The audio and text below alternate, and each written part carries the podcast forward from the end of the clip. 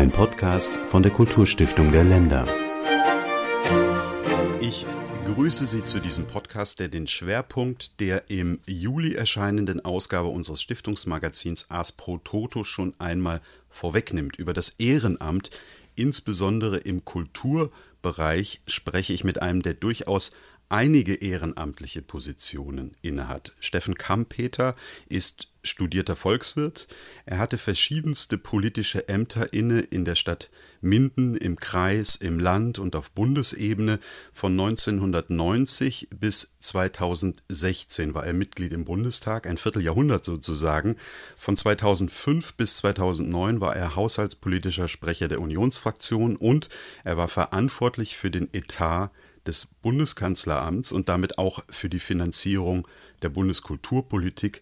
Das war sozusagen während der ersten Amtszeit von Kulturstaatsminister Bernd Neumann.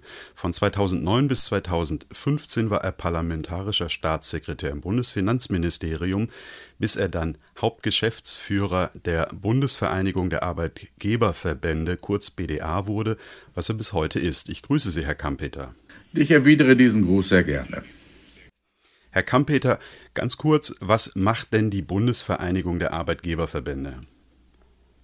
Das Grundgesetz äh, spricht äh, im Artikel 9 von Sozialpartnern und meint damit Gewerkschaften und Arbeitgeberverbände, dass die an der sozialen und wirtschaftlichen Realität dieses Landes aktiv mitwirken. Auf der einen Seite haben wir also den DGB und auf der anderen Seite die Bundesvereinigung der deutschen Arbeitgeberverbände. Wir sind die Sozialpartner und kümmern uns um Themen wie Arbeitslosenversicherung, Krankenversicherung, Rentenversicherung, ein flexibles Arbeitsrecht und mehr Geld für Bildung. Das ist unser äh, Mission Statement und bei uns sind die tarifführenden Verbände der deutschen Wirtschaft Mitglied und ähm, wir pflegen einen freundschaftlichen Umgang mit unserem anderen Sozialpartner und äh, beraten die Bundesregierung dabei. Es gibt ja einen besonderen Grund, warum wir heute miteinander sprechen. Sie sind nämlich erster Vorsitzender unseres, also des Freundeskreises der Kulturstiftung der Länder. Darüber wollen wir gleich sprechen und auch, was der Freundeskreis macht. Ich habe es jetzt schon angesprochen, Sie hatten und haben eine bemerkenswerte Anzahl an ehrenamtlichen Ämtern inne. Wissen Sie auswendig, wie viele das zurzeit sind? Also ich, ich zähle die nicht, aber es ist äh, im Bereich des Sportes etwas, im Bereich äh, der Kultur und darüber hinaus äh, bin ich nicht so verantwortlich in mehreren anderen Bereichen auch noch ehrenamtlich engagiert. Dann nennen wir doch mal zwei. Sie sind seit 20 Jahren Vorsitzender des SV 1860 Minden, ein Verein mit 17 Sportarten, der größte Verein in einer Stadt mit immerhin 80 oder über 80.000 Einwohnern. Sie sind außerdem ehrenamtliches Mitglied im Fernsehrat des ZDF. Jetzt wenn ich das alles mal zusammen mir vorstelle, ein herausfordernder Beruf, nebenbei noch andere Engagements, warum engagieren Sie sich jetzt auch noch als Vorsitzende des Freundeskreises der Kulturstiftung der Länder? Also ich äh, glaube, dass äh, ein intensives berufliches Engagement auf einem Feld geradezu danach schreit, dass man in anderen Feldern äh, auch noch Erfahrungen, Empfindungen, Begegnungen hat. Also ich äh, habe mir das äh, berufliche nie eindimensional vorgestellt. Das ist sicherlich eine Begründung, dass ich gerne ähm, auch in mehreren Bereichen äh, etwas mache. Und zum anderen finde ich, dass äh, in einer bürgerlichen Gesellschaft, so wie es die Bundesrepublik Deutschland ist, in einer bürgerlichen Gesellschaft gehört es dazu, dass sich Bürger statt des Staates oder in Ergänzung zu staatlichem Engagement engagieren und so ihre Umwelt, ihr Umfeld, die Kultur, den Sport etwas lebenswerter, etwas breiter, etwas erfolgreicher gestalten können. Also das gehört eigentlich zu meiner Lebensauffassung. Ich habe jetzt verstanden, auf der einen Seite gesellschaftliches, gesellschaftspolitisches Engagement, auf der anderen Seite auch hinzulernen in verschiedenen Feldern. Ähm, welche Rolle spielt denn dieses Ehrenamt jetzt auch ähm, rein zweckmäßig? Also äh, macht das auch einen Sinn in beruflicher Hinsicht? Wenn man vielleicht am Anfang seines Berufslebens steht und äh, breiteren Erfahrungsschatz einbringen muss, dann mag das sein. Äh, ich gehe jetzt auf die 60 zu und äh, hoffe jetzt nicht mehr viele berufliche Veränderungen vor mir zu haben. Äh, für mich ist das tatsächlich auch Hobby, Ausgleich und Ergänzung. Die Motivlage für ehrenamtliches Engagement in der Bundesrepublik Deutschland sind höchst unterschiedlich. Es gibt Leute wie ich, die den Ausgleich suchen. Es gibt Leute, die sagen, mein Beruf ist langweilig, ich will mich da engagieren. Es gibt Leute, die einen äh, familiären Zugang haben, beispielsweise weil ihre Kinder aktive Sportlerinnen und Sportler sind, engagieren sie sich als Übungsgruppenleiter. Es gibt Leute, die äh, sagen, ich habe in meinem aktiven Berufsleben zu wenig gemacht. In, in meiner Passivphase werde ich jetzt aktiver in anderen Bereichen und mache beispielsweise äh, in dem Freundeskreis der Kulturstiftung der Länder unterstütze ich Restaurierungsvorhaben, materiell, organisatorisch oder ideell. Da gibt's die unterschiedlichsten Zugänge. Über die Restaurierungsvorhaben wollen wir auch gleich noch sprechen. Mich würde noch interessieren, unter der Arbeitgeberschaft, für die Sie ja auf Bundesebene sprechen, welche Rolle spielt denn da das Ehrenamt? Ist das ein Thema bei Ihnen im Haus? Gibt es da ein, ein, ein Statement oder ein, ein Leitbild oder eine Idee zu? Also zuerst einmal muss man sagen, es gibt ja zwei Teile in der Arbeitgeberorganisation, die Hauptamtlichen und die Ehrenamtlichen.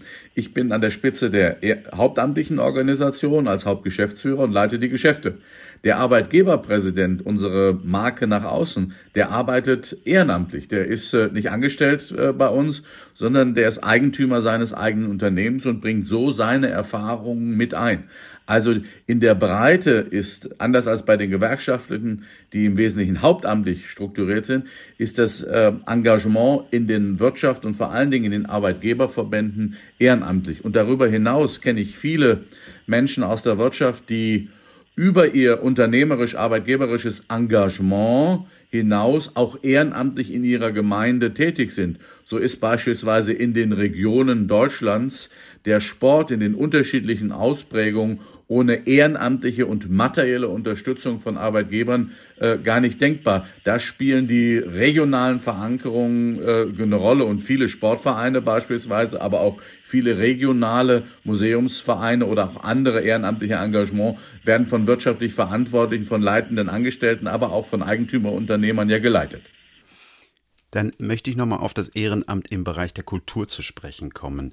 Ähm, ich habe auf der Webseite des BDA eine Formulierung gefunden zu ihrem Selbstverständnis. Da heißt es, unser Ziel ist so zu wirtschaften, dass auch zukünftige Generationen genügend Beschäftigung finden und Wohlstand schaffen können. Außerdem gilt es, die Lebensgrundlagen für künftige Generationen zu bewahren, vor allem durch Konsolidierung der öffentlichen Finanzen durch leistungsfähige und finanzierbare Sozialversicherungssysteme und durch sinnvolle Maßnahmen zum Schutz von Umwelt und Natur. Sie haben das gerade mit dem Begriff Umfeld nochmal ergänzt, aber da fehlt in meinen Augen der Begriff Kultur oder ist das einfach sachfremd?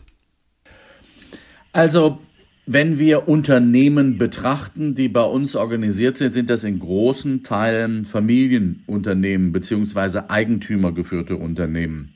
Und da spielt unausgesprochen ohne dass das äh, jetzt äh, an dem Firmenschild hängt, die Unternehmenskultur, also die Art und Weise, wie man miteinander umgeht, eine herausragende Rolle. Und das andere, ähm, was etwas ausführlicher in dem Leitbild beschrieben ist, das ist das Intergenerative. Äh, modern und zeitgenössisch als nachhaltig oder sustainable zu machen, denken Menschen, die ein Eigentum an einem Unternehmen haben, auch gleichzeitig daran, was passiert eigentlich, wenn ich nicht mehr da bin? Wie organisiere ich den, das Unternehmen in der kommenden Generation? Und das äh, sind Dimensionen beispielsweise über nachhaltige Produkte bis über die Frage, ähm, wie ich mein Eigentum in die nächste Generation vererben kann. Und deswegen ist dieser intergenerative Aspekt, dieser Nachhaltigkeitsaspekt dort in dem Leitbild so besonders betont. Sie waren, ich habe das ja eingangs schon gesagt, verantwortlich für die Kulturpolitik des Bundes und haben den Etat der Bundeskulturpolitik verantwortet. Wenn ich mich frage, wie der Bund das Ehrenamt fördern kann, dann fallen mir Spendenabzugsfähigkeit oder die Absetzbarkeit von Mitgliedsbeiträgen ein. Das sind da Beispiele dafür, wie der Bund das Ehrenamt fördert. Wie haben Sie das erlebt? Wie wichtig war der Begriff Ehrenamt als Thema und wie ist das in der Bundespolitik vorgekommen? Wie hat man das mitreflektiert oder wie tut man das auch noch heute? Ich glaube, das Ehrenamt ähm, spielt in dem föderalen Aufbau der Kulturpolitik in, bei Bund nicht die zentrale, in der Kommune die entscheidende Rolle. Also sie finden äh, keine kommunale Kulturpolitik, die ohne ein riesiges Moment äh, ehrenamtliches Engagement auskommt. Man hat ja manchmal so den Fokus nur auf äh, Frankfurt, Berlin, München und Co. Aber wenn Sie mal meine Heimatstadt Minden angucken oder ähm, die äh, ländlichen Kulturfördervereine, die Heimathäuser etc., da ist es ja ausschließlich getragen vom ehrenamtlichen äh, Engagement. Beim Bund ähm, hat der Kulturauftrag äh, den Auftrag, national Bedeutsames zu fördern. Aber auch da kann man ähm, ehrenamtliches Engagement inkludieren. Ein Projekt, was ich seinerzeit mit aufsetzen durfte, war das sogenannte Denkmalschutz-Sonderprogramm, wo aus einer ähm, kleinen Blüte jetzt eines der größten ähm, Denkmalschutzprogramme in Deutschland gefördert äh, oder sich daraus entwickelt hat. Und dieses Denkmalschutz-Sonderprogramm setzt immer auch auf Eigeninitiative ähm, der, bei den geförderten Maßnahmen. Und Eigeninitiative bedeutet nicht immer nur staatliche Eigeninitiative, sondern in vielen Fällen beispielsweise, wenn es um die Restaurierung äh, von Kirchen geht, dass die Gemeinde sich selbst engagiert, sei es durch Spenden, sei es durch Arbeitseinsatz, um den Eigenanteil dieser Bundesförderung komplementär zu unterstützen, also einzubringen. Das äh, ist auch die Inpflichtnahme dessen. Aber ich gebe zu, bei den riesigen Fördermaßnahmen, wenn es um äh, große Museumsbauten etc. pp geht, ähm, da spielt das staatliche Engagement äh, die erste Rolle und das bürgerschaftliche Engagement äh, steht da nicht in, im Lied. Dann kommen wir doch mal zum Freundeskreis der Kulturstiftung der Länder, deren erster Vorsitzender Sie sind. Was genau tut denn eigentlich so ein Freundeskreis? Ich kann mir gut vorstellen, dass viele Hörer ähm, sich noch nie damit beschäftigt haben. Naja, das ist ja auch keine hundertjährige Veranstaltung, sondern hat sich äh, in den letzten Jahrzehnten erst entwickelt äh, bei der Kulturstiftung der Länder. Die Kulturstiftung der Länder ist ja ein Zusammenschluss der Bundesländer im föderalen Kulturaufbau. Lasst uns doch Dinge, die wir alleine nicht stemmen können, gemeinsam äh, machen. Und ähm, mit ähm, der Gründung des Freundeskreises haben die Menschen, die das äh, originär gemacht haben, und da äh, war äh, insbesondere beispielsweise äh, der, mein Vorvorgänger Hoppenstedt, äh, der langjährige Präsident des Sparkassen- und Giroverbandes, ein Initiator, der hat gesagt, wir begleiten diese Arbeit, wir inspirieren sie insoweit, als dass wir auch Dinge, die die große KSL nicht macht die, die durchs große Förderraster durchfallen, als Freundeskreis mit unseren beschränkten Mitteln unterstützen. Das ist also die, der Teil Restaurierung und Erhaltung. Aber es fanden sich auch in, einem, in diesem Freundeskreis Menschen ähm, zusammen, die gleichgesinnt waren, ähnlich gedacht haben und gesagt haben, wir als Bürgerinnen und Bürger wollen, dass das Kulturgut erhalten bleibt und wir unterstützen das materiell, aber wir lieben auch die Begegnung untereinander, den Austausch, die ähm, gegenseitige Befruchtung. Und das ist sicherlich auch in einem Freundeskreis ähm, gilt es nicht nur die Freundschaft mit der Institution zu pflegen, die man unterstützt, sondern in einem Freundeskreis gilt es auch Freundschaften untereinander äh, zu pflegen, deren Gehalt dann äh, darin steigt, dass man möglicherweise mit diesen Erfahrungen in anderen kulturpolitischen, anderen ehrenamtlichen Engagements sich auch mit einem breiteren Erfahrungshorizont einbringen kann wo Sie gerade sagen Gemeinsamkeiten, ich erinnere mich, ich war mal dabei, als der Freundeskreis wieder einmal eingeladen hat auf die TEFAF, die Kunstmesse in äh, Holland, die größte der Welt. Was macht dieser Verein darüber hinaus noch sozusagen an Vereinstätigkeit?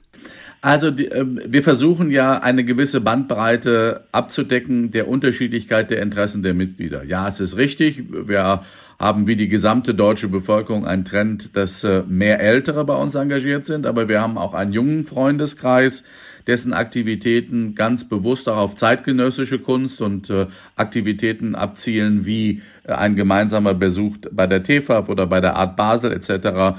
Ähm, da haben wir ein sehr, sehr differenziertes Angebot. Wir versuchen unseren Mitgliedern Zugängen, Zugänge zu Kunst zu ermöglichen, zu Restaurierungen, zu zeitgenössischen äh, Begegnungen. Wir versuchen aber auch unseren Mitgliedern Begegnungen zu schaffen äh, mit dem Kulturföderalismus. So äh, wird ähm, äh, unsere Jahrestagung jeweils an dem Ort ähm, gemacht, ähm, äh, wo die von der Kulturministerkonferenz der Vorsitz gerade ist. So werden wir im Herbst diesen Jahres Nordrhein-Westfalen besuchen. Der Ministerpräsident hat uns nach Münster eingeladen und wir werden äh, im Münsterland äh, Dinge erobern. Wir haben beispielsweise ähm, tolle Erlebnisse gehabt, als äh, die Saarländer das, äh, den Vorsitz der Kulturministerkonferenz hatten. Und wir erleben so die, die unterschiedlichen Zugänge zur Kultur, zur Kulturförderung, zu subsidiären, unterschiedlichen Verständnissen dessen, äh, äh, was in der Kulturpolitik der Länder passiert. Auch das ist ein Angebotsprofil des Freundeskreises der Kulturstiftung der Länder. Und der Freundeskreis vergibt Reisestipendien für angehende äh, Kuratoren oder Jungkuratoren. Und was ganz neu ist, ist, dass mittlerweile der Freundeskreis gemeinsame Erwerbungsförderungen mit der Kulturstiftung der Länder äh, zusammen vornimmt und so die Kulturstiftung der Länder unterstützt. Ähm, mit der neuen Leitung der Kulturstiftung ähm, ähm, der Länder hat sich auch ein Dialogprozess zwischen Freundeskreise und Kulturstiftung ähm, entwickelt. Dieser Dialog führte dazu, dass wir unter anderem gesagt haben, lasst uns doch äh, gemeinsam auch wirkmächtig auftreten. Der Freundeskreis hat niemals die materiellen Möglichkeiten von 16 Bundesländern, aber er kann durch gemeinsame Förderprojekte deutlich machen, dass wir nicht auf zwei unterschiedlichen Universen tätig sind, sondern dass wir gemeinschaftlich Kultur- und Restaurierungsförderung betreiben äh, können. Und das ist ein gutes Signal, dass es äh, zwischen der befreundeten Institution und dem Freundeskreis ein gutes Miteinander und nicht, wie es äh, in anderen Institutionen gelegentlich schon mal erlebt worden war, ein Gegeneinander gibt. Ähm, wir handeln gemeinsam und äh, freundschaftlich auf hohem Niveau. Und da gibt es jetzt gerade sozusagen eine erstmalige Erwerbungsförderung. Jetzt gerade in diesen Tagen wird ähm, der Historische Verein der Pfalz Speyer gefördert ein äh, Gemälde von Gillis von Koningsloh zu erwerben, also ein restituiertes Bild, wo jetzt Land, KSL und der Freundeskreis zusammen fördern.